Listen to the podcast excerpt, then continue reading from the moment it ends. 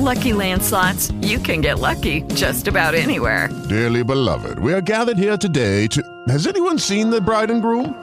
Sorry, sorry, we're here. We were getting lucky in the limo and we lost track of time. No, Lucky Land Casino, with cash prizes that add up quicker than a guest registry. In that case, I pronounce you lucky. Play for free at LuckyLandSlots.com. Daily bonuses are waiting. No purchase necessary. Void were prohibited by law. 18 plus. Terms and conditions apply. See website for details. Okay, round two. Name something that's not boring. A laundry? Ooh, a book club. Computer solitaire, huh? Ah, oh, sorry. We were looking for Chumba Casino. That's right. ChumbaCasino.com has over 100 casino style games. Join today and play for free for your chance to redeem some serious prizes. ChumbaCasino.com. No purchase necessary. Forward, prohibited by law. 18 plus terms and conditions apply. See website for details. Ya se está grabando. Sí, ya me ha avisado la señorita. Muy bien. Muy bien. Gracias, vos, señorita. vos también, ¿eh? Sí, sí, bueno. Este, este tío que tenemos aquí, ¿eh? Y qué, y qué cuerpo, cuidado, ¿eh? Que tiene. Está, está, hecho, está hecho un pincel. Estoy hecho una sífilis. Está No es hecho- solo vos, no es solo vos. No, no, no. Y, y- y hoy, hoy tenemos, hoy tenemos a un, a un tipo es- eh, espectacular como, Yes. como persona y como batería. Sí, como El- físico. Y como en físico y en. Y, y, y además es un cerebro con patas. Y Ahora, en, ahora- en físico y en químico. sí. Y, y- y bueno, pues, pues no, no, no tenemos más que presentar a nuestro querido amigo Chema Pérez Animal. Vamos. Buenos días, señores amigos. Buongiorno, ¿qué tal? Buongiorno. Muy bien, muy bien. La verdad es que muy bien, tío.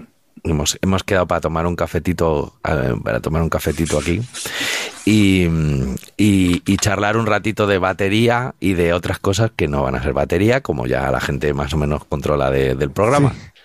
Así que, así que nada, tío, muy bien. Muchas gracias por haber aceptado la, la, la invitación, la amenaza, mejor dicho, la amenaza de, Un placer, un placer siempre. de estar en el podcast. Yes. Y, y bueno, vamos a empezar. Empie- ¿Y ¿Tienes alguna preguntita así, así a lo loco, Simone, que quieras Bueno, empezar tú? eh, una, una pregunta está clara. Venga. ¿Por qué, ¿Por qué has llamado Íñigo a sustituirte con Queen y por qué no volverías a, a llamarlo? Muy buena pregunta. Bueno, Porque, es que Íñigo... llega tarde por un accidente, a lo mejor. Claro, claro, exacto. A Íñigo le llamé hace ya un tiempín para que me sustitu- sustituyese con Alex O'Doherty y, y vamos, quedaron encantados. Entonces, yo no le vi tocar, ya, la, ya la había visto antes, pero yo no le vi en esa ocasión y las, las referencias de los musicazos que van con Alex O'Doherty fueron mm, de categoría, o sea, un oye, 11 oye. sobre 10. Me costó dije, mi "Oye, dinero, pues, ¿eh? Me costó mi dinero. Te costó tu dinero, hombre. Nadie dijo que esto fuera No, no. gratis, ¿sabes? No, claro. y, y no, y le volvería a llamar seguro que para cualquier cosa, para limpiarme la casa, para lavar los platos, para lo que sea. Muy apañado, muy apañado. Oye, a mí me, a mí, gracias, gracias por, por, por, por estas, estas cositas, pero, pero yo quiero, yo quiero hablar de ti. Yo quiero hablar de ti y quiero, y quiero, porque no todos los días se tiene a un referente eh, de- de- del rock. ¿no? No. Como, como tenemos hoy aquí, ¿no? Con, con, con Chema. Mm, Supongo que la gran mayoría, la gran mayoría de personas le pueden conocer por haber estado tocando durante, pues desde el, puede que del 88, 89. Del 89 con, 89, sí. con Los Enemigos. Claro. Y, y, y eso te ha convertido, no solo eso, pero eso mm, fue un poco lo que te, cap- te catapultó a que la gente diga que eres un referente en cuanto a la batería dentro del mundo del rock. ¿Cómo, es- cómo, cómo tú, tú di que sí? Sí, sí, sí, sí, no, sí. es así, es así. Y además eh, es una cosa que yo, que yo he vivido que siempre ha sido como cuando se ha hablado de un referente de- en España de rock, siempre ha sido Chema Animal. Entonces, eh, me gustaría saber cómo una persona consigue llevar un título tan, tan increíble, cuidado, y muy merecido, ¿eh? Pero, pero, coño, cuidado, ¿eh? ¿Qué es, qué es, qué es eso para ti? Pues te voy a decir una cosa, el título acabo de recibirlo ahora, o sea que de ahora en adelante lo llevaré dentro de 30 años, me llamas y me preguntas Muy cómo bien, se lleva, vale. porque, porque no los, o sea, como referente no tenía ni puñetera idea. Es cierto que alguna vez eh, algunas personas, sobre todo baterías piraos, que son enfermos de los enemigos, y cosa que se agradece, eh, sí. me han dicho, no, tú has sido mi referente y he aprendido a tocar la batería por ti. Luego he coincidido con gente, de hecho, eh, Javi Geras, el bajista que está en, con Alex O'Doherty, me dijo, yo era fan de enemigos y ahora estar tocando contigo, qué guay y tal. Eh, pero no lo asumes como que tú eres eh, alguien que pueda inspirar a la gente y es algo que me, me hace mucha, mucha ilusión, me gusta mucho y eso de inspirar a la gente es una cosa que decía Don Famularo, que sigue diciendo Don Famularo y al que quiero tener muy en cuenta, le tengo aquí atrás. Sí. Un abrazo. Un abrazo a Dom, que Un está pasando enorme, un mal sí. momento. Pero que lo superará, seguro. Seguramente. Seguro. Con su energía seguro que lo superará. Entonces, bueno, pues, pues para mí es, es muy emocionante esto, la verdad. Que, que sea así. eh, tengo un amigo que dice que para ser inmortal tienes que o tener hijos o que se te recuerde siempre. Y como yo no tengo hijos, pues vamos a ver si por ahí me convierto en inmortal. Muy bien. Here we are. Muy bien. Oye, por cierto, que estuviste con Don Famularo en un, haciendo una masterclass hace unos, unos cuantos años, ¿no? Con Virgil Donati también. Sí. Eh, es que no me acuerdo si era, no era un, era un, un Sabian Day o algo así.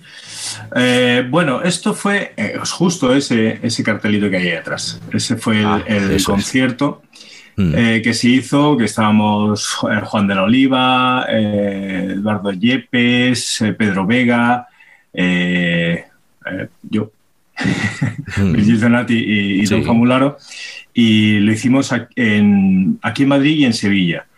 Pero antes de eso yo ya le conocí eh, porque eh, como estábamos con Suprobox y un- con el rollo de Pearl y Sabian, organizaron unos, unos clinics en Barcelona y en Madrid.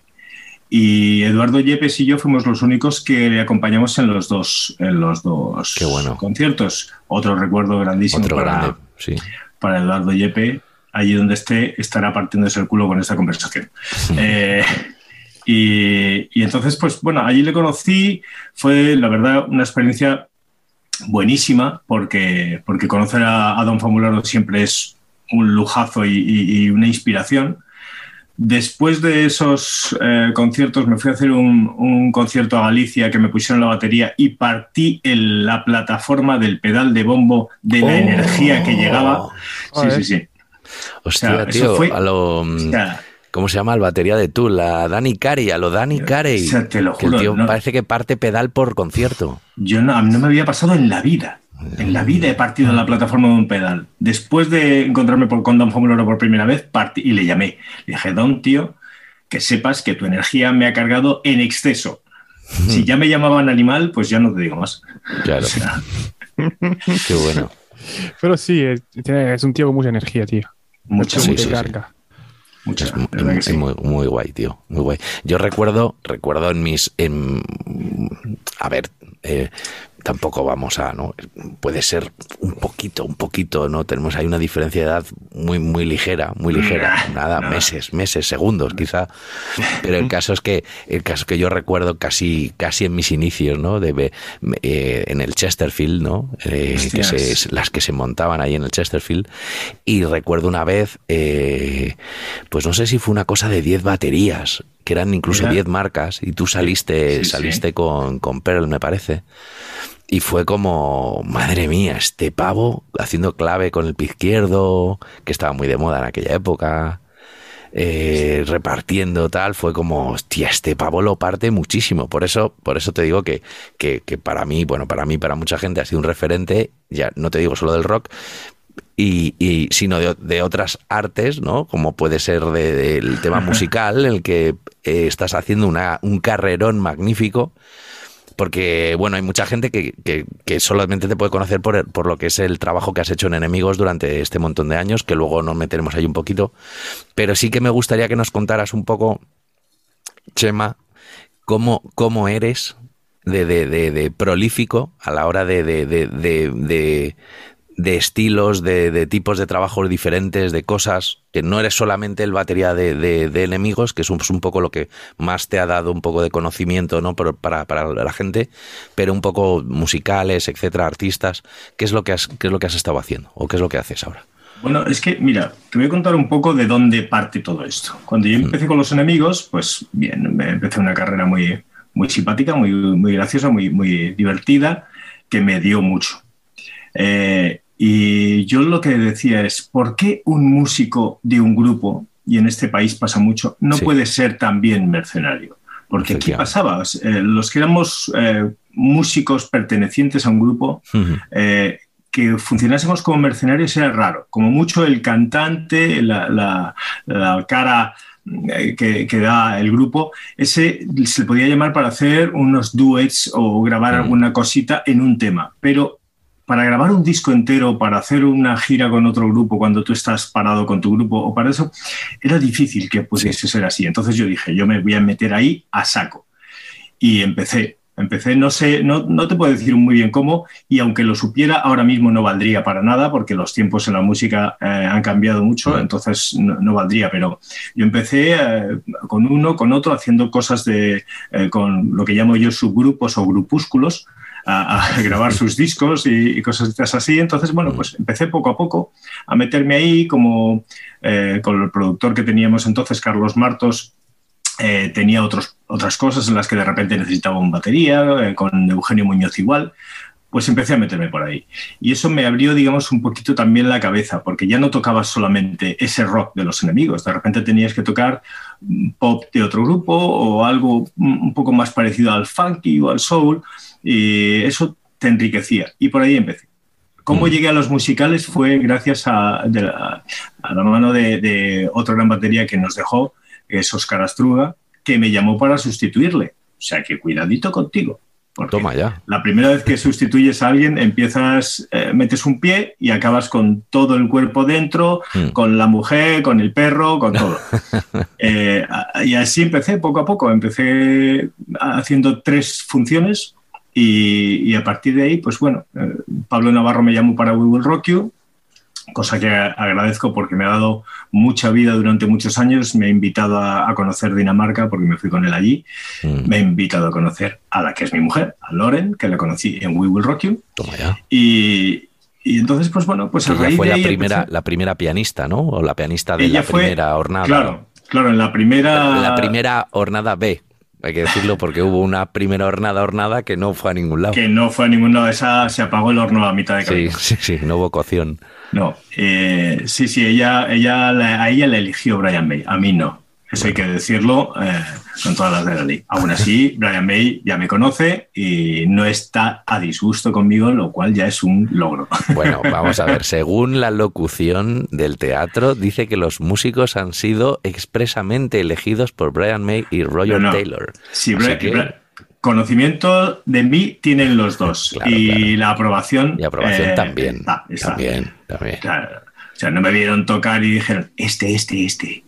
Pero pues, no pasa nada. O sea, quiero decir, ellos dijeron, sí. A ver, Pablo, ¿cuál has elegido? Este. A ver, sí, me gusta. Tira.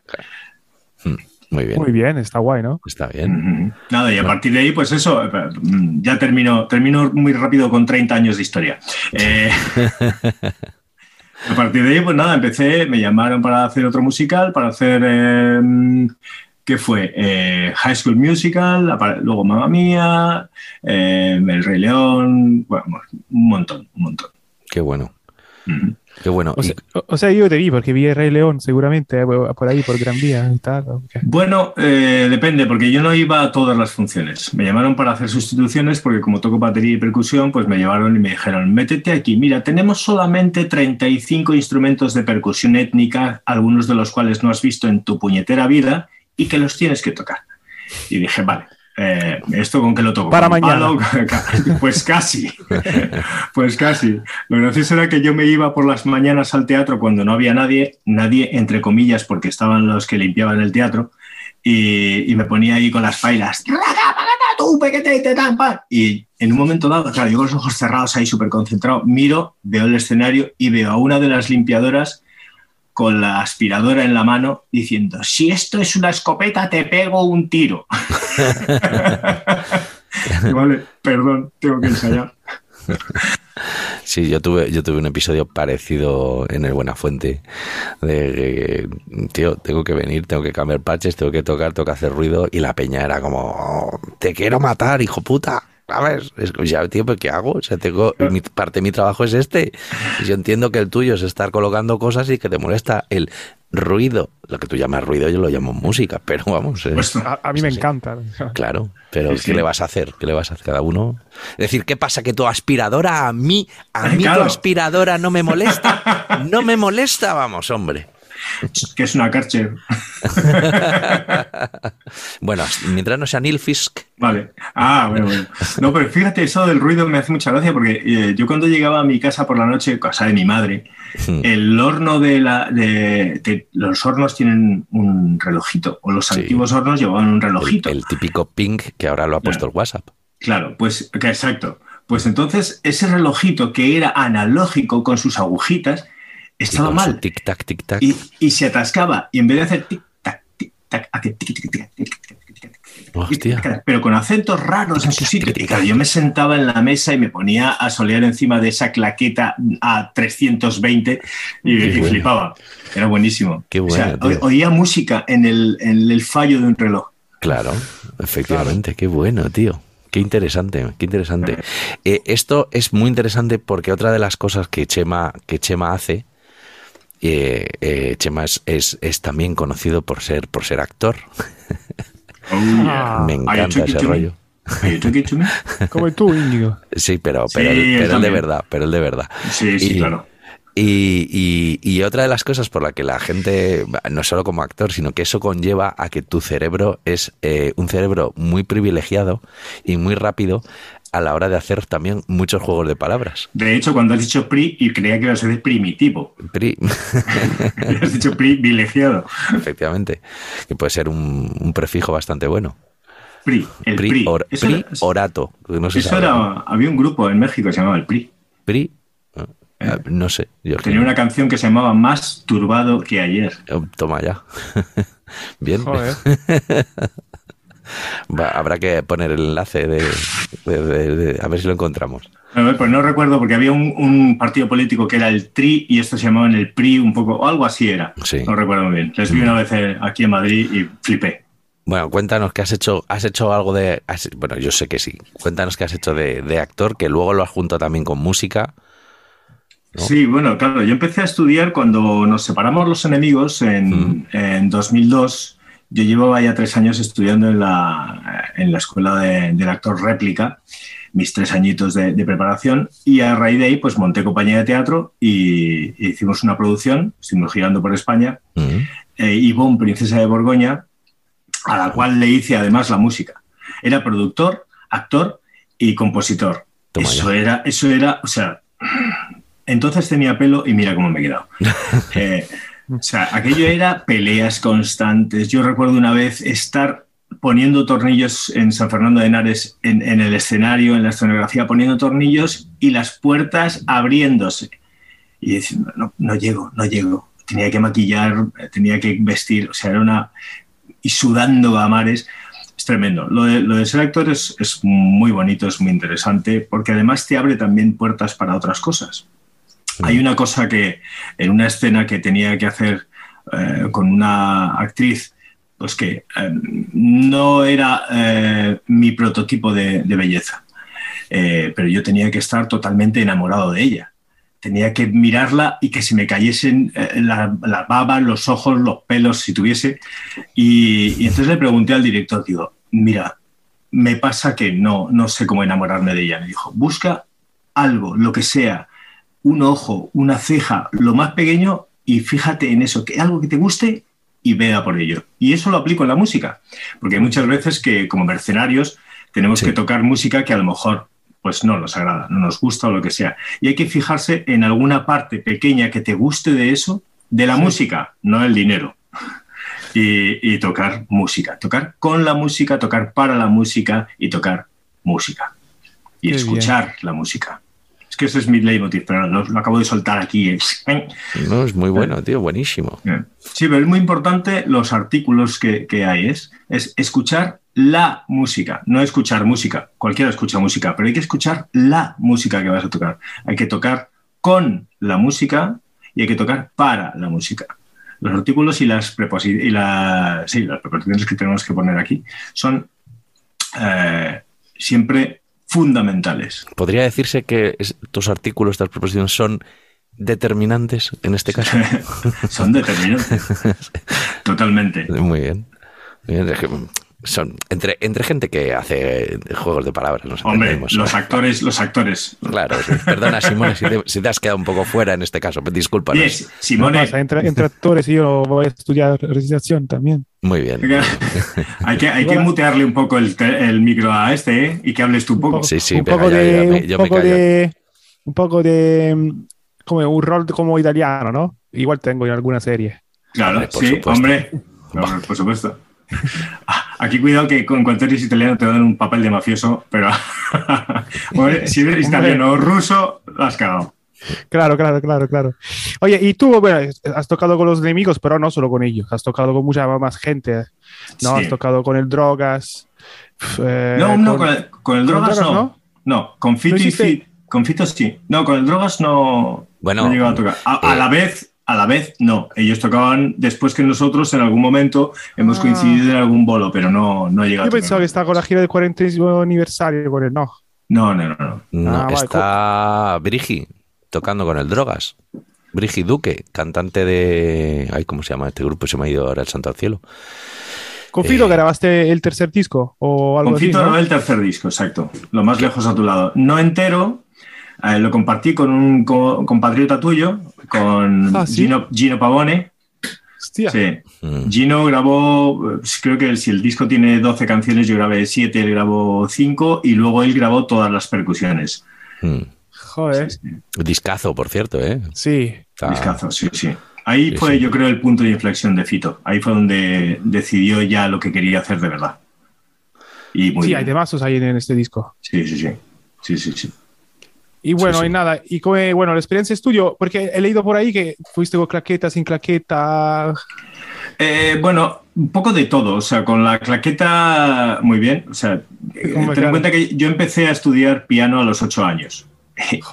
Y con el metrónomo, que todavía lo tengo, el Whitner de madera, que ya no funciona bien, pero ahí está. Eh, y entonces, claro, la claqueta siempre tiene que estar ahí. Pero la claqueta es como la guía de un presentador de televisión. Tú tienes que seguir esa guía, pero de vez en cuando puedes eh, jugar, irte a los, a los laterales del camino a ver si las flores huelen bien o por si acaso no vayas a pisar algo desagradable en medio del camino, pues te tienes que apartar. Se puede hacer. Puedes ir sin claqueta. Eh, Antes no se grababa con claqueta. Si tenías un tempo eh, relativamente bueno, podías hacerlo y se puede hacer sin, Mm. sin claqueta. No pasa nada. O sea, quiero decir, no, no, no es absolutamente necesaria para mí la claqueta, pero sí es verdad que lo que no puedes es eh, pf, empezar una balada y acabar en un speed metal, porque no, es- o sea, eso no, no sé, a no ser que quieras que sea así. Los enemigos tenemos canciones que, que la estrofa va a un tempo y el estribillo va a otro, pero deliberadamente mucho más rápido, como cinco o seis puntos más rápido de claqueta. Y esas las grabábamos sin claqueta. Es tira para acá, tira para allá, tira para acá, tira para allá. Hostia. ¿Y complicado, ¿eh? a la Para mí vez? ahora lo complicado sería esto. Sí. ¿Grababais a la vez esos temas? Sí, sí, sí, eso es- nosotros intentamos siempre grabar a la vez. Lo único que eh, lo que dejamos siempre grabado de primeras es bajo y batería, Mm. eh, pero tocamos con la guitarra Tocamos- para con la que, guitarra. O sea, claro, toca- para que grabáis en directo, que aunque a lo mejor no se grabe todo, pero Sí, con estáis... vos también, Claro. ¿no? Con- Sí, sí, con voz todo, todo. Grabamos todos a la vez para que sea eh, que todos caminamos hacia el mismo lado. Si no, luego el guitarrista dice, yo habría, yo habría, o, Sí. o no habrás tanto. Sí. ¿Cuántas veces habremos dicho eso de, joder, si llegas a ver que haces este solo de guitarra, mm, Claro, aquí hubiera claro. hecho esto, aquí hubiera hecho esto otro, ¿verdad? Eso pasó con el confinamiento, que te decían, oye, grábame aquí esta batería, ¿qué tal? Y la grabas y el bajista hace, "Ay, mira, ¿por, ¿por qué? Yo habría hecho, yo habría hecho. Bueno, de hecho, de hecho yo no voy a decir el pecado, voy a decir pecado, pero no el pecador de la pradera, porque eh, grabamos un tema en el estudio, rehicimos un tema de, de un artista y en plan de se me ocurrió a mí como hacer una opción era como un tema ya que tenía con otra banda bueno da igual una especie de reedición y tal. Entonces hicimos dos versiones y, yo lo hice con una versión rápida grabamos las dos pero esa dije ¿por qué no lo hacemos así un poco más rápido y tal no sé qué porque no tienes nada de este estilo y puede molar Eh, me mola pero ya veremos y tal entonces cogió la batería que le molaba y sobre la batería compuso otro tema Hostia. Joder. pero claro, cuando yo- el tío compuso el tema y fue el tema guay, ¿no? Con la batería y rollo más rápido y tal. Y cuando yo lo escucho, de repente claro, me quedé así y dije, pero qué, pero qué, qué locura es esta, tío. No, pero si lo he compuesto con la batería, digo, pero ya, pero no te das cuenta que, que no va, no tiene nada que ver. No, claro. Claro, porque nosotros tenemos una mente muy diferente a la hora de nuestra composición baterística, que vemos determinadas cosas que creemos que hay que apoyar Claro. y otra gente pues pues ellos eso no lo siente. Que es curioso también ver cómo piensan otros músicos no decir hostia eh, a él le da igual que el bombo sea tumpa tutupa que tumpa tutumpa sabes y para a mí me mata. O sea yo la voz yo me fijo en eso y si no voy con la voz me mata me, me, me, me, me saca de la movida no y Claro. bueno pues pues ahí ya está Yo tengo Oye, y eso que te decía del, del metrónomo de ir con él o no ir con él, ¿ahí tienes algún ejercicio? ¿Has podido desarrollar algo o es, Es- solo sí, de hecho? Sí, sí, de hecho estoy eh, precisamente ahora y tengo un proyecto que todavía no, no puedo decir, eh, es- va, a ser, va a ser un futurible, espero que no muy lejano, eh, hacer un método... Volverás al podcast. Volver al podcast, sí. Pero bueno, eh, tengo, eh, estoy desarrollando un método que va a... A mí me, me interesa mucho eh, cuando se estudia, estudiar varias cosas a la vez. Porque si dices, voy a estudiar rudimentos y estudias rudimentos y se acabó, rudimentos con el metrónomo, pues muy bien. Pero yo quiero que los rudimentos o, que lo que estudies te valga para estudiar los dos lados a la vez, eh, el tempo, las dinámicas. O sea, quiero que cada vez que se estudie un ejercicio te valga para al menos tres o cuatro cosas. Qué maldito Entonces- vago maldito vago Todo a la vez. Estudias bien. tres, tres ejercicios y ya tocas la batería a nivel Virgil Donati. no, claro, entonces estoy desarrollando ahí un, un- un pequeño eh, método que me está quebrando la vida totalmente porque es que cada vez que hago algo, ya, ah, ah, ah, esto lo tengo que apuntar, esto lo tengo que... ¿sabes? Y, es un no parar, porque los días solo tienen 24 horas y los necesitaría de 36 y 9 días a la semana. Y entonces, eh, pues bueno, pues estoy ahí, estoy desarrollando una- unas historias con, con un metrónomo. De hecho, mm, se me había ocurrido la opción de llamar a, alguna plataforma de estas que tienen metrónomos en, en- como apps para, para hacer algo con ellos. Eso ya lo he descartado, por eso lo digo, y, y voy a ir a otra, a otra cosa. O sea que sí, sí, tengo, tengo varios ejercicios. De hecho, eh, eh, lo bueno, ya mm, como, como eh, consejo para los que quieran estudiar algo así y digan, ¿cómo hago para que el tempo me sea más eh, estable? Estudia con claqueta. Estudia con claqueta y no te la pongas muy fuerte, porque si te la pones muy fuerte, te está llevando la claqueta. Lo que decía Simon Phillips, que es un gran tipo, es, si no la oigo, voy bien. Si estás con el parche sordo, que estás dando unos golpes muy, muy concretos, muy cortos, porque aunque digamos que los, los golpes que das en la caja son cortos, pero tienen un decay bastante largo, eh, si das golpes en el- esto, vas eh, solapando el golpe de la claqueta y, y no lo escuchas. Si no lo escuchas, vas bien. Si lo estás escuchando, es que estás desplazado. Entonces, pues lo primero es eso, estudiar con, con claqueta en distintos tempos, siempre que puedas. Y cambiando notas, haciendo las variaciones de negras, corcheas, semicorcheas, tresillos, pa, pa, pa, pa, pa, pa, muy bien Qué bien. O sea, Sí. esto, pero ¿y para tirar para atrás o para tirar para adelante tienes alguna cosas que Bueno. Puedes beber mucha cerveza y tiras para atrás. no, no, la, la cuestión es, eh, una vez que tienes dominado, bueno, una vez, eh, sí, si tienes dominado dónde está la claqueta y dónde estás tú con la claqueta, pues ya puedes decidir, pues mm, voy un poquito por delante, un poquito por detrás. Teníamos una anécdota a este respecto, teníamos un juego, Borja Barrigüete, que es un grandísimo teclista, y yo en Mamma Mía eh, había un pasaje en el que estábamos un underscore. Underscore es cuando están los actores hablando y entonces la música está súper bajito. Entonces eh, había como unos, mm, no sé, unos, unos golpes. Desafortunadamente, en Mamma Mía, en la última gira que se hizo, la batería iba grabada y yo tocaba percusión. Entonces había unos, unos golpes, no sé si de aro o qué, que iban como aquí. Entonces, Borja daba una semifusa anterior al golpe y una semifusa posterior al golpe. Y yo daba las dos semifusas, una, una, una fusa anterior al golpe, entonces sonaba como taca ta ta ta ta, taca taca ta ta.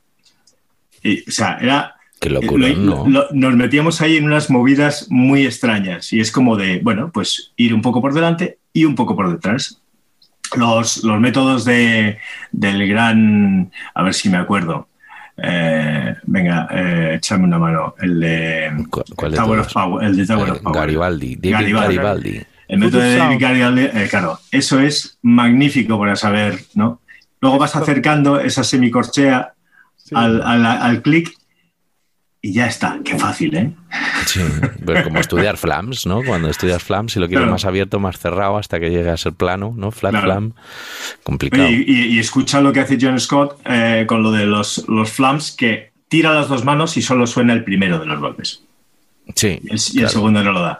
Es como de, voy a hacer el flam, pero no, no. Mm, Ya es un poco ya sí. extremo. Bueno, es que en marching, eso lo hemos hablado alguna Sí. vez en el programa, en marching se hace en planos, entonces estudia unísonos a dos alturas, Sí, sí. para que cuando todos tocan a la vez suene un flam, Eh, porque si cada uno hace el flam como quiere, suena orto.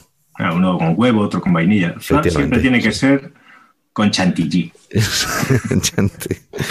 Ay, señor. Chanti. Oye, ahí esto, me ha, me ha enchantado esto. El, el- el- vamos a hablar de un, de, un, de un aspecto en tu vida físico, ¿vale? A ver, Mi aspecto físico, dices. No, tu aspecto físico es magnífico. Ah, vale, vale, vale. magnífico. No, pero, pero sí que es verdad que tú, eh, bueno, mm, cuando se te ve tocar, de repente, ¡guau, tío, toca al revés! Toca al revés, toca, toca abierto, ¿no? Entonces Toca al fuiste- revés. Sí, bueno, al revés, ¿no? Empieza la canción por el final. Eso es. Y, y justo en el punto medio es donde se une, ¿no? Empieza a Eh, sonar ah. ahí todo perfecto y se vuelve a- hacia el final. Yo soy Bach. Sí. Entonces, eh, eh, ¿por qué empezaste a tocar en abierto? ¿Qué ocurrió? Y que, o sea, que le cuéntanos un poco ese episodio, porque tú eres un batería diestro, empezaste a tocar como diestro y llegó un momento en tu vida que cambiaste por, por lo que nos vas a contar. Claro, pues eh, efectivamente yo eh, tocaba como todos los baterías diestros con la mano derecha sobre el charles. Eso es. Y entonces, para poder poner la mano derecha sobre el charles, eh, tienes que girar un poco, el, eh, o sea, tienes que tener una forma antinatural de tu Totalmente. cuerpo. Y a mí me pasaba que eso me, me producía una torsión de seis vértebras en la columna Mm. y hacía que me doliese la espalda. Si yo me ponía recto para ver la televisión en mi casa, yo me ponía recto, sentado de frente a la tele y me dolía la espalda. Tenía que torcer las piernas hacia la derecha y Claro. girar un poco y tener un poco retorcida la espalda para que no me doliese. Entonces yo dije, y, iba cada mes, iba al fisio a que me enderezase. Con lo cual, vuelve otra vez a encontrar la, la postura correcta, pero vuelves a tocar torcido, se te vuelve a torcer y esto era un constante. Entonces dije, a ver, pasa algo. Lo primero que hice fue comprarme un charles remoto y lo puse delante de la caja. Y era súper cómodo. A lo Bill Eso Bradford. Claro. Y eso era súper cómodo. Te complica dónde pones los timbales. Bueno, pues los colocas como puedas y solucionas. Muy bien. Y de repente, mm, el- en giras, no sé por qué, los charles remotos de casi todas las marcas no soportan una gira española. En la, en la que hay que recoger deprisa corriendo, hay que meterlo como puedas en el fly case, hay que transportarlo, que te ayuden unos Mm. tipos que lo tiran y que Lo que se llama acholón. Acholón, exacto, el Acholón Tour. Sí, sí. Y, y entonces, claro, se rompía el cable cada dos meses, se había roto el cable y estaba harto de cambiarlo. Entonces dije, voy a solucionarlo de otra forma. Voy a tocar abierto. Y empecé a tocar algunos temas abiertos y entonces aparece Don Famularo y dice, ¡Hey, guys! Hmm. Hay que tocar abierto. Eh, y empezó, él empezó a tocar abierto. Él aconsejaba que para potenciar la mano izquierda hiciésemos un tipo de ejercicios como lavarnos los dientes, escribir. Yo he visto a Don Famularo escribir con la mano izquierda Y digo, hostia, escribe con la mano izquierda y en inglés y lo entiendo. Eso ya es la leche. He intentado cepillarme los dientes con la mano izquierda y me he hecho heridas en las encías. Cuidado con eso, por favor. Pero- no, no hablemos de afeitarse, entonces. No, No, no, no lo hagáis no. en casa, no lo hagáis en casa. En casa no, ¿eh? En casa no, No. se puede. No se puede. No, entonces empecé a tocar con la mano izquierda, y, pero no hice lo que hizo Simon Phillips. Yo toco con la mano izquierda el Charles, pero el ride lo llevo a la derecha. Claro. ¿Por qué? Porque es lo lo que tiene que ser. Es que no, eh, eh, por esta cosa que tengo yo en la cabeza de que Claro. cuando haces algo que te valga para varias cosas. Efectivamente. Entonces, si yo lo hago todo a la izquierda, al final lo que hago es que Potenciar de- la izquierda. Potencio a Y- la izquierda Eso y es. la debilito a la Entonces, eh, tiro Sí, para sí. los dos lados. Y te da una libertad brutal. Total, tocar el Charles con la izquierda Es la te deja toda la batería para ti con la derecha, a repartir donde quieras mientras tienes ahí. Y, puedes construir redobles diferentes también. A mí me pasa esto, que cuando pienso, eh, toco con la izquierda de Charles, es como que tengo ideas diferentes, ¿no? Sí, sí, sí, sí. De hecho, hay veces que cuando llamo a un sustituto. Bien, se han visto las comillas, ¿verdad? Vale. Eh, cuando llamo a un sustituto, a veces pienso, hostia, este break lo he construido a raíz de lo que estoy haciendo con la mano derecha y el Charles en la izquierda. Por ejemplo, en I Want to Break Free, eh, eh, tengo ahí eh, el golpe de, de timbales que me pilla muy bien porque no tengo que ir Claro. cruzando la mano de un lado para otro. Bueno, ese es, ese es como más fácil. Mm. No te he contado una cosa, Íñigo. Anda. Eh, sí, en I Want It Estás, All, estás despedido. Ah, bueno, gracias No. por decírmelo. en I, en I Want It All, No cuando te voy a hacemos- pagar. Pero Perdonadme esta intrusión. En I Want It All, cuando hacemos las semicorcheas al principio, primero empezamos con corcheas. Da, da, da, tin, tum, Sí, tum. efectivamente. Y luego empiezas semicorcheas. Chiqui, chiqui, Yo hago chiqui. las semicorcheas con la izquierda y meto tum, tum, tu, tu, tum en, los, en el 3 y 4. No hará falta que lo hagas tú, porque ya fuiste el domingo y no te han dicho nada, pues ya está. Pues, Mira, no. haz una foto ahora, haz una foto ahora, haz una foto ahora. Vale, vale. Bueno, pero Íñigo, yo creo que Íñigo no tendrás problemas porque yo No. con él empecé a tocar abierto, ¿eh? Porque Claro, con, yo- con su método y tal, Sí, él yo te hace cuando, tocar do- como... cuando, cuando doy las clases lo que hago es, es lo que tú has explicado. O sea, yo toco como diestro porque digo, y lo digo así, que me enseñaron mal. Porque si el cuerpo es... el cu- eh, la que está a la es como si yo tengo aquí un vaso a la derecha, pues no voy a cruzar la mano izquierda para coger el vaso que tengo a la derecha. O sea, es, que es estúpido. rights. Efectivamente. Entonces, si el Charles está a la izquierda, es estúpido tocarlo con la derecha. Por eso es tan cómodo tocar, tocar swing o tocar jazz o tocar. Es súper cómodo porque, claro, todo tu cuerpo está equilibrado. No Claro. tienes que cruzar nada. Claro. Es incómodo es- tocar un groove con el, con el hi-hat. Cuando, claro, para eso, pues si lo haces con la izquierda, de repente el cuerpo está otra vez equilibrado a nivel de no, no hay torsión, no hay. Y, y Y- te voy a decir una cosa, cuando yo me veía en vídeos tocando abierto, me resultaba raro verme. Tocarlo no, pero verme era como de, ay, Sí. qué, qué raro, ¿no? Estoy ahí Sí. como, como si estuviese sentado en casa viendo la tele. Claro. Sí. parece que no estás haciendo nada y de Pero hecho hay mucha tiene- gente que me dice, tenemos, tenemos esa imagen de que el batería tiene que, Tiene que estar bueno, pues, claro, es así. Entonces, yo, pues bueno, pues no, sí, sí que es verdad, o yo toco, toco abierto, pero no, no me dedico a tocar en abierto. Porque sí que es verdad que me hubiera, era como mucho jaleo. Pero nunca se sabe porque cada vez me encuentro más cómodo tocando en abierto.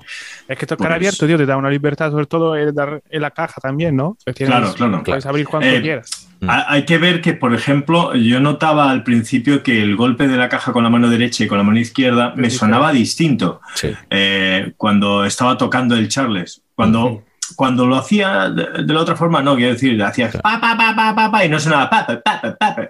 Eh, pero, Sí, pero, pero luego, sí a la que- hora de tocar, sí. Eh, hablando con Dave Disenso Mm. sobre este tema, ya me, me empezó a explicar algunas cositas y me dijo, mira a ver si, si es que estás cambiando la forma de ataque, si estás... Bueno, entonces me, me fijé más en eso y se corrigió todo. Se- se corrigió. La, la De cuestión de formas- postura es muy, muy, muy importante. De todas formas, yo hay una cosa que, que considero que tampoco está mal. Y es, o sea, siempre y cuando, por ejemplo, en un redoble las manos te suenen par- parejas, ¿vale? Ahí, ahí sí, ¿no? Ahí, ahí sí. Pero me refiero, si tú de repente estás tocando con la en diestro, ¿no? Y te suena de una forma y cambias a zurdo y te suena de otra, a mí, a mí no me parece tampoco que esté mal, o sea, porque estás añadiendo un color diferente y estás añadiendo otra forma de... Y mola, o sea, a ver, mola que suene perfecto y que las dos suenen igual, sí, pero si suena diferente yo tampoco lo veo tan, tan problemático porque le está dando, le está añadiendo... eh, Sí, no sé cómo explicarlo, un valor, sí, es como de repente, pues me hago, me hago el estribillo, la estrofa así, Algo cambio así a la estrofa también. y de repente, ha cambiado y está tocando lo mismo, pero ha cambiado el sonido. Bueno, porque has cambiado las manos. Yo, ¿sabes? Yo no soy muy, muy, muy mm, pesado con que no es que los singles tienen que socar igual que los dobles. No, ¿por qué? Si son cosas diferentes. Sí, hombre, yo, Sí. yo mi pensamiento a- con esto, porque como me ha pasado, lógicamente, lo he analizado mucho, eh, es que si tú quieres conseguir que suenen iguales, hazlo. Y si tú quieres que suenen distintos, Hazlo. hazlo. Totalmente. Pero haz lo que tú quieras hacer. Eso O sea, es, lo que puedas hacer poder lo que decidir quieras. un poco lo que Claro. me- cómo suena. Exacto, yo quiero que suenen las dos iguales. Yo quiero poder cambiar, porque luego es muy gracioso, muy simpático y, y- y la gente le mola mucho que estés tocando en una jam y, y toques cruzado o y toques abierto y la gente le da igual, ¿sabes? Claro. Como suene. Total. Por- Porque, porque suena igual. Pero eh, juegas con eso, es un poco vistoso porque al final también pertenecemos al show business y la Mm. gente nos ve. Sí. Entonces hay que, es cierto lo que dices, que de dar vueltas a la baquetita no me ha salido ningún curro, pero cuando lo haces delante del público, pues, pues a la gente le mola, entonces le das un plus. ¿no? Le das Sí. ese, eso que yo veía a los Rolling Stones que hacían y que no hacía todo el mundo, que era llevar un pedazo de show, además de la música, Claro. grandísima. Mm. O sea que es así. es importante porque además no se nos olvide que el, el sentido más importante que tenemos es la vista. Eh, desafortunadamente para, para el planeta, porque Sí. nos fiamos muy poco de otros sentidos. Efectivamente, pero al, fi- final, al final es el más importante y entonces eh, por eso hay grupos que incluso tocando un poquito peor, esto es una, una aportación gratuita, ¿no? Que incluso tocando un poco peor, porque el oído es un sentido inferior a la vista, pero dando mejor show visual, tú tienes la sensación de habértelo pasado mejor o de haber disfrutado más que en otro sitio en el que el show visual es menor, pero tocan hiper perfecto. Claro. Entonces, eh, ahí, ahí es algo con lo que tenemos que luchar, eh, porque a nosotros nos gusta que "Wow, es todo perfecto. Bueno, pues es que el, el- el show visual es muy importante. Y si no, por ejemplo, mira, miran en los musicales, ¿no? Musicales, si, si la banda está muy bien, pero si no está apoyada por esos focos, por esas luces, esas coreografías, pues se quedan menos. ¿Sabes? Y, y- y, vamos, el, el- el ejemplo de que la música o el sonido no, no es tan importante es que lo escuchan por los altavoces de los móviles. De los móviles, los móviles. Tú dices, vamos a ver, vamos a grabar, los enemigos queremos grabar Claro. siempre en analógico, con nuestro Atari de 24 pistas, con el zumbido y, el- y el- el- la presión que le da eso, para que suene todo de maravilla y nos curramos ahí 15 días de mezcla. ¿A, a de cuántos miles de euros? ¿A cuántos miles de ¿Para euros? Los Neumann precios. de no sé qué, Claro, micros claro, de reverb, de, Yo de me- me- cinta. De un baquetazo me cargué un Neumann de 3.000 pavos. No Dejemos jodas. eso ahí. Y... ¿Qué es eso para un tío como tú, Chema? Por Dios. 3.000 pavos. ¿Cuánto? Hay, di- hay Dame dos. no, hay di- claro. O sea, que bien, y luego para que lo escuchen por la calle en los altavoces de los móviles que dices, pero si eso no se oye el bajo. Claro, Eh, bueno, Claro, pues, claro, claro, pues claro. así nos eso va. sí. Eso es. Ya Oye, y te, te voy a hacer una pregunta eh, sobre el tour de Whitney Houston. El tour, que no hemos salido de Madrid, pero bueno. Pero sí, como, eh, que a mí me interesaba más el hecho de eh, tocar con un holograma. hmm, No protesta ¿Sabes? nunca. ¿Cómo? Eh, Que no protesta nunca. Claro, es, es lo mejor, ¿no? La cantante Sí. nunca se queja y tal. ¿Cómo te enfrentas a esto? ¿Cómo te has enfrentado? No, y, y hace, y hace como el chiste de, de- de- el chiste de la sinfónica que le manda al director cambiarlo todo y la cantante y tú y yo qué hago tú tú haz lo mismito que ayer claro, para que entres. Claro, para que- claro. No, es, es muy curioso porque, claro, la primera vez que vas a hacer el, el show este con el holograma, lo primero que piensas es en la Guerra de las Galaxias, cuando aparece la princesa Leia, a- ¿sabes?, haciéndose el holograma para darse a Luke Skywalker. No es así, no está R2D2 por ningún lado y, y el holograma no se proyecta exactamente igual. De hecho, el público ve el holograma de frente y nosotros también. O sea, no, no, no le vemos el culo a Whitney Houston. Lo sentimos, pero no es así. Según que hubiera sido complicado, ¿no? No, es- sí, sí, sí. Entonces, eh, bueno, pero ves cuando se da la vuelta y te saluda, es una cosa muy curiosa, muy, muy, muy curiosa. Es la voz de Whitney Houston, es la imagen de Whitney Houston y tú estás tocando con ella. Y, y es emocionante, es emocionante Mm, Yo lo fui a ver, lo fui a ver mm, cuando tú estabas convaleciente Mm. y fui a ver porque también por ver a Ángel, que estaba Ángel Crespo haciéndolo y, y me, me dejó bastante loco porque Mm. no me lo esperaba, no me lo esperaba. Lo que lo del musical, o sea, no, no, o sea, no me lo esperaba, lo del holograma. Sí, es Fue una como cosa muy curiosa. what? Te quedas muy Mm. loco, muy loco, o sea, es una cosa que el- el- si tenéis oportunidad de ir a verlo, vais a flipar. Porque es, es una locura, son una locura. Y eso que tiene pegas. Y aquí es donde voy a meter mi movida hater, ¿vale? Del, del holograma, creo que te lo comenté, que es que el holograma está en 720. Bueno, Creo recordar Eh, que es mm, por ahí que está en 720. Entonces, claro, los ojos que ya los tenemos hechos a mínimo 1080 se queda un poquito raro. pixelado.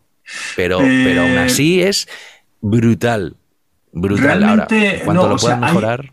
Hay dos pedazos de, de- de proyectores para eh, generar el holograma, dos pedazos de proyectores que no te cuestan menos de 15.000 pavos cada uno, Hmm. que, que alucinas. O sea, la, eh, o sea, tiene que ser tan, tan, tan, tan exacto que con que se mueva un milímetro o menos de un milímetro, una micra, uno de los dos, ya te genera el efecto ese de, de 720, porque están en HD. mm, Sí, eh, pues, sí, sí, pues o sea, 4K. pero claro, no, 8, igual 8K. ¿eh? 8K, claro. O sea, cuesta el, el segundo de hacer este holograma cuesta 60.000 pavos. Hmm. El segundo. O sea, no, no puedes eh, jugártela a hacerlo barato, ¿sabes? Hacerlo en poca definición porque entonces no se lo come nadie. Pero, pero es, claro, es que es eso, es que lo mínimo, un poco de aire que haya, el, el- ¿sabes? Y mueva Sí, un que se mueva la gasa a lo mejor Claro, un poquito y, es- no, y no es- esté. A mí o sea, fue la, la- es el único pero que, que, que yo ten- tengo que poner. O sea, pero, bueno, con total sinceridad, decir, vamos a ver, yo flipé No, en sí. colores, se me, o sea, fue brutal, el sonido brutal, Mm. pero y la imagen brutal con ese pequeño pero, que lo vi un poquito en plan de, mm, hostia, le, fal- le falta un pelín de definición, pero bueno, la tía, o sea, es No, no, espectacular cuando va sí, saliendo, como si Sí. saliera de abajo, que no sé qué, los, los movimientos que va haciendo, o sea, es brutal, brutal. Es brutal, es brutal. Increíble. También te voy a decir una cosa, eh, lo malo de hacer este show y que la voz eh, está grabada, lógicamente, porque no tenemos a una medium trabajando con nosotros, Hmm. es que lo hacemos por las mañanas y ella dice, y ella dice Good evening to everyone. Sí, es verdad. y dices, eh, perdóname. No me digas. Bueno, pero a lo Sí, mejor es está que- diciendo no, con- good con la hora americana. es la hora de... Claro. Sí, claro, entonces ella va con otro horario. Claro, Otro Imagino que usuario. ahí tienes que clavar todo, la graqueta, entradas, bla, bla, Ahí bla. sí, sí. Mm, me voy a callar al tipo que generó estas claquetas. que nos vamos a acordar de él. Pero bueno, sí, sí, lo tienes, tienes que ir clavado. Hay momentos en que no hay claqueta y lo tienes que clavar con. Porque a, a veces hay una orquesta sonando, eh, no podemos llevar toda la orquesta y, y lo tienes que clavar con la orquesta sin claqueta y, y lo tienes que asumir. Tienes, Lo bueno es que nos acostumbramos muy rápido a, a unas distancias de tiempo que no están medidas y, y- y- y al final pues lo, lo pones en su sitio. Pero sí, es, eh, había un tema, no recuerdo si es Have Nothing, me parece, que la claqueta se descuadraba, se descuadraba directamente. O sea, empezaba además eh, solo con la voz de Whitney y nosotros tocando y de repente la claqueta decidía que empezaba un poco antes. Y Whitney va con la, la voz no va a tempo con la música, va como detrás de la música, con lo cual no puedes seguirla, porque ella va siguiendo a la banda. Y, y, eh, tuvimos que hacer mm, una historia que solamente se hace aquí en España para poder cuadrarlo, porque preguntamos a Estados Unidos, a Londres y tal, y ellos no lo habían solucionado. Y nosotros lo hemos logrado solucionar. Somos Hombre, lo- te- los únicos. teniendo y no les te- hemos dicho cómo. Claro, que se jodan. y que se, Muy que se bien, que jodan. se jodan. Teni- teniendo a Pablo Navarro allí, eh, lo Hombre. raro es que no se, no se haya solucionado porque es una, Es- es una barbaridad ese hombre. Es la máquina. O sea, él es la máquina. Él es la máquina. ¿Cuántas CPUs un- tiene ese tío en el, Sí, en el ese- cerebro? tiene tres USBs en el lado derecho del cuello, un. del es, otro lado es tiene los otros es, enchufes o sea, es impresionante ese tío. La leche, es la leche. Es la leche. Sí, sí. Sí, sí. Y luego es un tío muy divertido. Bueno, una anécdota que te voy a contar de, de esto de los hologramas, porque también estuve haciendo el de Roy Orbison y Buddy Holly. Entonces mezclaban, a veces salía uno, a veces salía otro. Y, y claro, nunca, nos decían. nunca se mezclaban eh, Roy no, Holly, Roy Holly y Buddy, Orbison. Orbison. No, pero es muy gracioso porque, eh, claro, eh, nos decían, oye, eh, ellos, los artistas, os miran, se dan la vuelta. Nosotros vemos cuando se dan la vuelta y nos miran y además focalizan mucho a quién miran. Y dice, entonces vosotros reaccionad. ¿sabes? No, no os quedéis ahí parados. Es como de, Buddy Holly se da la vuelta, todo buen rollo, tocando la guitarra y, y- y asintiendo Claro, y tú, tiene que ¡guau! buscar te- a alguien ahí, claro. yo cuando se daba la vuelta a Roy Orbison me cagaba. Es un tío vestido de negro, totalmente serio, como un palo, en un tema en que yo no tocaba la batería al principio y el tío se daba la vuelta y me miraba y había coros y yo me ponía a hacer coros, tío. Claro. Un puñetero holograma me acojonaba. o sea, no te lo digo. Hostia, qué bueno. Qué, Qué guay, qué guay, qué guay. Sí, sí, sí, sí. Pues nada, Íñigo, si quieres, vamos con nuestras preguntas de siempre. ¿o qué? Ah, Como, venga. Vale, Entonces, no, no te lo ¿cuánto- habíamos comentado, pero Uy, ¿Cuánto dinero ganas a- a- a- a- y, y cuánto no? La hora. al día, ¿Cómo- 8.000. cómo era? ¿cuál- ¿Qué era? ¿Cuál era la pregunta? No, a ver, nosotros tenemos la top 3, ¿vale? De Ujú. bateristas que, bueno, que, que sigues, que quieres que la gente conozca de referencia y tal. Y el libro, un libro que aconsejaría a todos nuestros oyentes. Vale, a mí me está flipando ya desde hace tiempo John Coleman. Me parece una barbaridad. No, perdón, John Coleman, no, Chris Coleman. Chris Coleman. Chris Coleman. Sí, sí. Eh, me, Joder, me pues si, flipa. si hubiera estado alguna vez, en, no sé, en España, no sé, o en Madrid, en alguna escuela que, no sé, que tú pudieras conocer al director, no sé, si hubieras, joder, hubieras podido estar con él. Pero si lo malo es que no puedo ir a ninguna cosa, tío. Es Ya, que no paro. ya. Es que, es que me ocupo toda la puñetera semana haciendo cosas y no, no me da, Ya. no me da la vida. Ya, pues, pues luego por privado... recuerdas a te- alguien, ¿eh? te- sí. Sois, sois, sois, sois muy, muy parecidos, actores, Sí. Ah, bueno, bateristas. ¿Has visto? Asco de vida, Lo ¿verdad? es que él es, él es guapo y, y yo, y yo también. Menos mal que esto no se ve. Claro. Venga. Bueno, luego por privado te voy a contar una Coleman. cosita. Vale. Ya hablaremos tú y yo. Venga. Pues eso, Chris Coleman. Chris Coleman es para mí, por, por, por supuesto, como toca, pero sobre todo por la alegría que tiene a la hora de tocar. Ya, Es muy ¿sabes? Don Famularo. Es muy don Famularo, es, es muy risueño. A mí siempre me han dicho, tío, te lo pasas muy bien tocando, estás sonriendo todo el rato. Y, y es una cosa que yo, de alguna forma inconsciente, he aplicado a mi vida, ¿no? El, el ir con una sonrisa siempre por delante, el, el ir a trabajar y que te digan, Joder, siempre llegas a trabajar con, con un ánimo, con una energía, con un, oh, ¿sabes?, tan contento. Es que si vengo cabreado. Eso también es voy. importante para que te llamen también, ¿eh? Porque nadie quiere un mal rollero. Bueno, Sí, puede ser. sí, a Sí, ver, yo he tenido mis malos rollos, ¿eh? O sea, yo he, No, para acá, he de- todo el mundo, pero si para he días denunciado, que- claro. Pero yo he denunciado a la misma empresa dos veces y todavía me llaman. Que la gente no se atreve a denunciar porque dice, es que si no, no me van a volver a llamar. No, si tú tienes tus razones y tus derechos y los han vulnerado, tú denuncias, te, te lo solucionan y ya está, y seguimos trabajando. Claro. O sea, no pasa nada. Eh, por eso, entonces, por eso yo creo que Chris Coleman, por cómo toca, por las cosas que hace, por cómo las hace, me Mm. parece magnífico. Me parece magnífico. Muy, muy crack. Es el primero. Ese es el primero. Eh, Don Famularo, un poco en la misma onda. Mm. Quizás Don Famularo, a lo mejor, no tanto por cómo toca, que hay que ver cómo toca. Sí, sí, que toca guay. toca guay. No, no, no tanto por, por eso, eh, pero sí por, por cómo se expresa. Porque a veces eh, yo creo que la gente a, a- a mí me, me tiene en referencia por cómo me expreso, más por eh, que cómo toco. Hay muchísimas baterías que tocan muchísimo más que yo, pero yo toco lo que creo que hay que tocar. O sea, por eso digo, hay que tocar con la música. No hay que tocar encima de la música. Eh, Por eso no funcionó la primera banda de- que se hizo para We Will Rock You, porque tocaban separados. Tocaban a la vez, pero cada uno por su, por su cuenta. Entonces, yo creo que es muy importante, ya que hacemos música, es expresarnos. Las masturbaciones las haces en el baño. Y entonces, eh, con toda tranquilidad. Sonidos en casa. Claro, eso como decimos en, en- y tú lo has oído, en la banda de We Will Rock You, cuando hace alguien algo que no es apropiado, dice, eso para tu disco.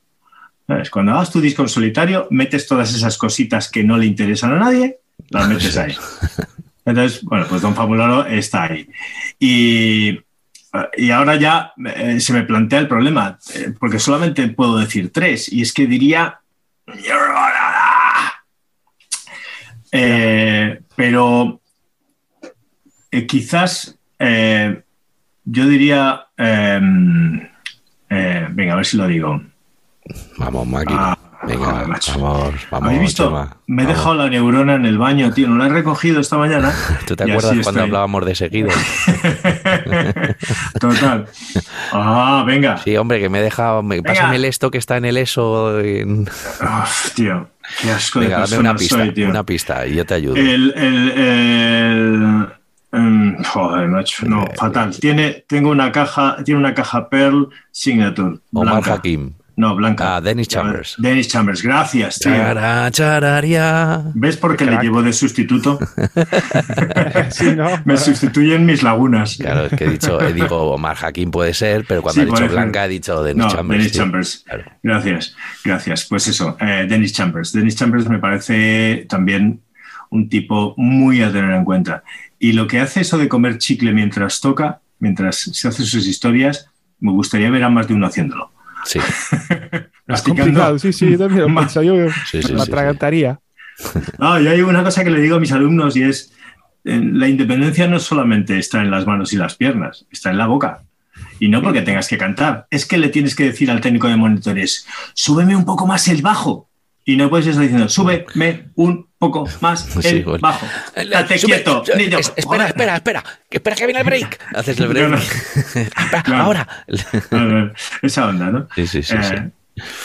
Pues, pues yo quiero hacerte una preguntita que a mí me, me- me gusta mucho. A, a la gente no, pero a mí sí.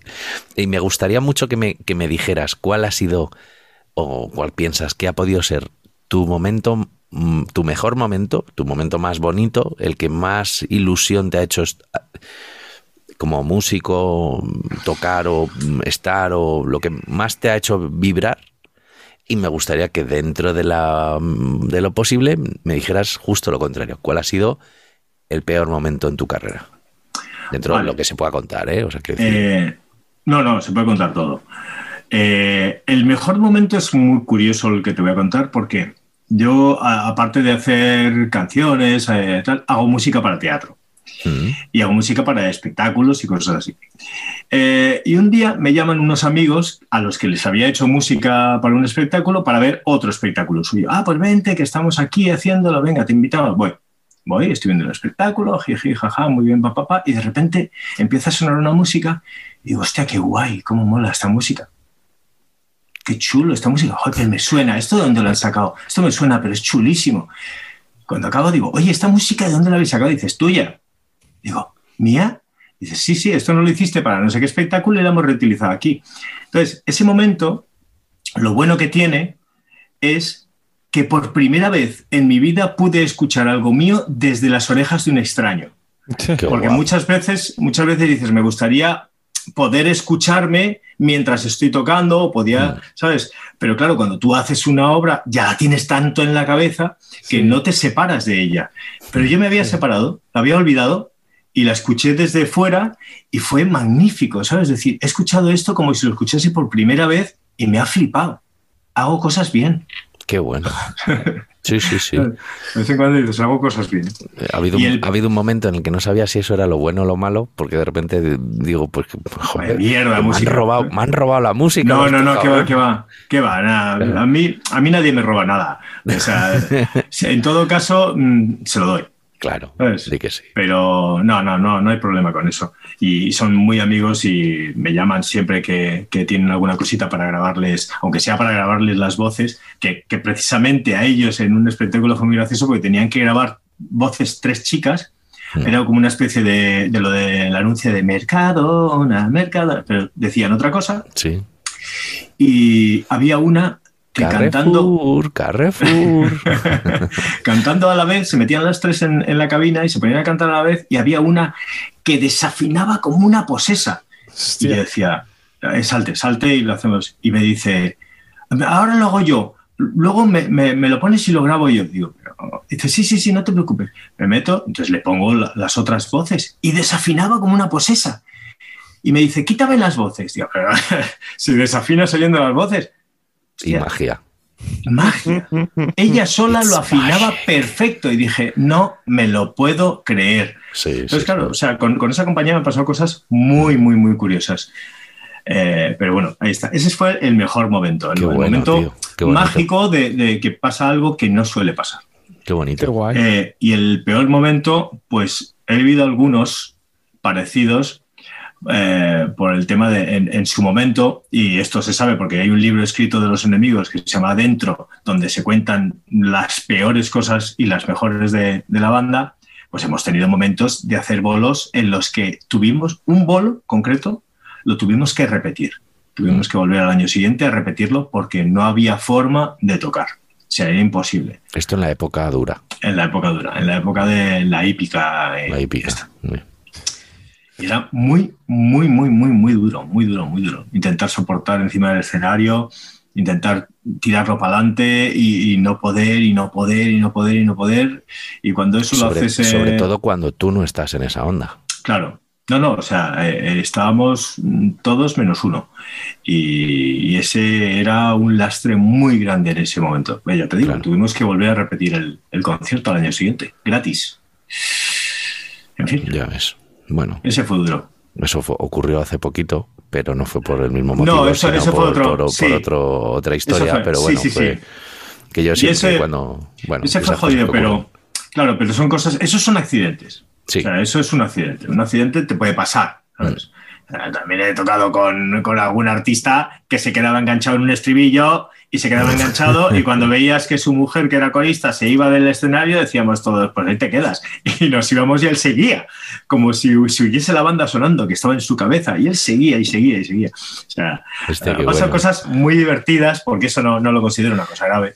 Bueno. Ya, yo, yo creo que creo que esto, esto deberíamos emplazar para, para un episodio con, con determinada gente como tú, como Cacho, como etcétera y tal, Uf. solamente de anécdotas. O sea, ya no son no es hablar de tal, es anécdotas, venga, oh, pues a mí me pasó, e-", y venga, tú otro, pues a mí esto, y unas van a ir llevando a otras, y creo que podría ser muy interesante esta movida. Mucho, mucho, Estaría mucho. guay. Sí, sí, sí, sí. Mira que yo eh, comparaba, yo nací en, en Caracas y yo viví en Caracas, y yo comparaba Caracas y, y Madrid con, con una cosa muy curiosa. Allí en Venezuela tú decías, ¿qué te ha pasado? Que te veo el brazo vendado. No, es que me lo he roto porque me caí y tal. Ay, qué pena, y te duele mucho y te preguntan sobre lo que te está pasando. Mm. Tú llegas aquí en España y dicen, anda, que tienes el brazo vendado, ¿qué te ha pasado? Pues me lo he roto. Pues yo me rompí una vez y ya, ¿sabes? Eso no es nada, eso, no es nada. No, y el otro, va, va. Yo sí que ¿sabes me rompí el brazo. Sí, sí. Que me- ya, pero es que lo tengo yo roto ahora, ¿sabéis? Y me duele. Y me duele que no habléis de mi brazo. Oye, ¿y ves el libro? Libros. Libros, eh, Uno. mm, Para mí, uno Ah. solo. Sí, el, el- el libro más, más que tú Bueno, digas, eh, bueno, este ha sido para mí el... El libro, el libro para mí es New Breed de Gary Chester, porque aparte de lo que viene escrito, la forma de estudiar ese libro es infinita. Sí, O sea, puedes tirarte estudiando ese libro hasta que te mueras y luego viene un medium para que sigas estudiándolo, ¿sabes? O sea, es, es tremendo. Tremendo. Un, hol- un holograma. Es un holograma. Ahí hay un holograma enseñándote. Y ahí es donde habla también de los derechos territoriales, lo que decíamos antes, ¿no? Que Sí, sí, sí. si tenemos la batería para aquí para allá, eh, Eso es, eso es. Pues si lo dice un grande como ese tipo, macho, ¿por qué no le vamos a hacer caso? ¿eh? ¿eh? ¿Mm? Así Pues sí. que. Bueno, Simone, ¿qué te parece si nos vamos ya a tomar el cafetito? Pues sí, voy a hacer una tostadita también. Una tostadita. Claro que Y, sí. y gracias, Chema, por haber estado con nosotros. Gracias a vosotros, por supuesto. Un gustazo estar aquí. Ha sido un placer. Chao. Chao. Chao, chao, chao. Salud. chao.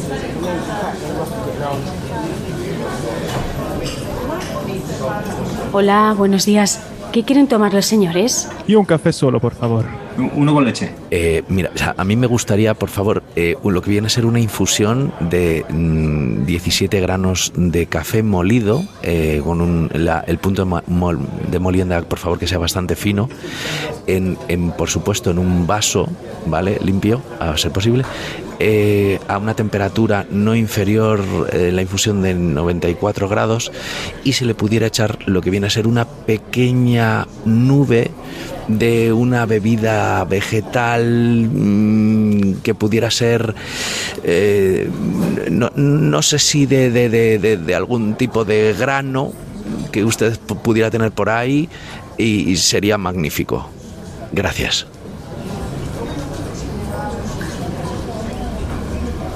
¿Café solo? ¿Su café con leche?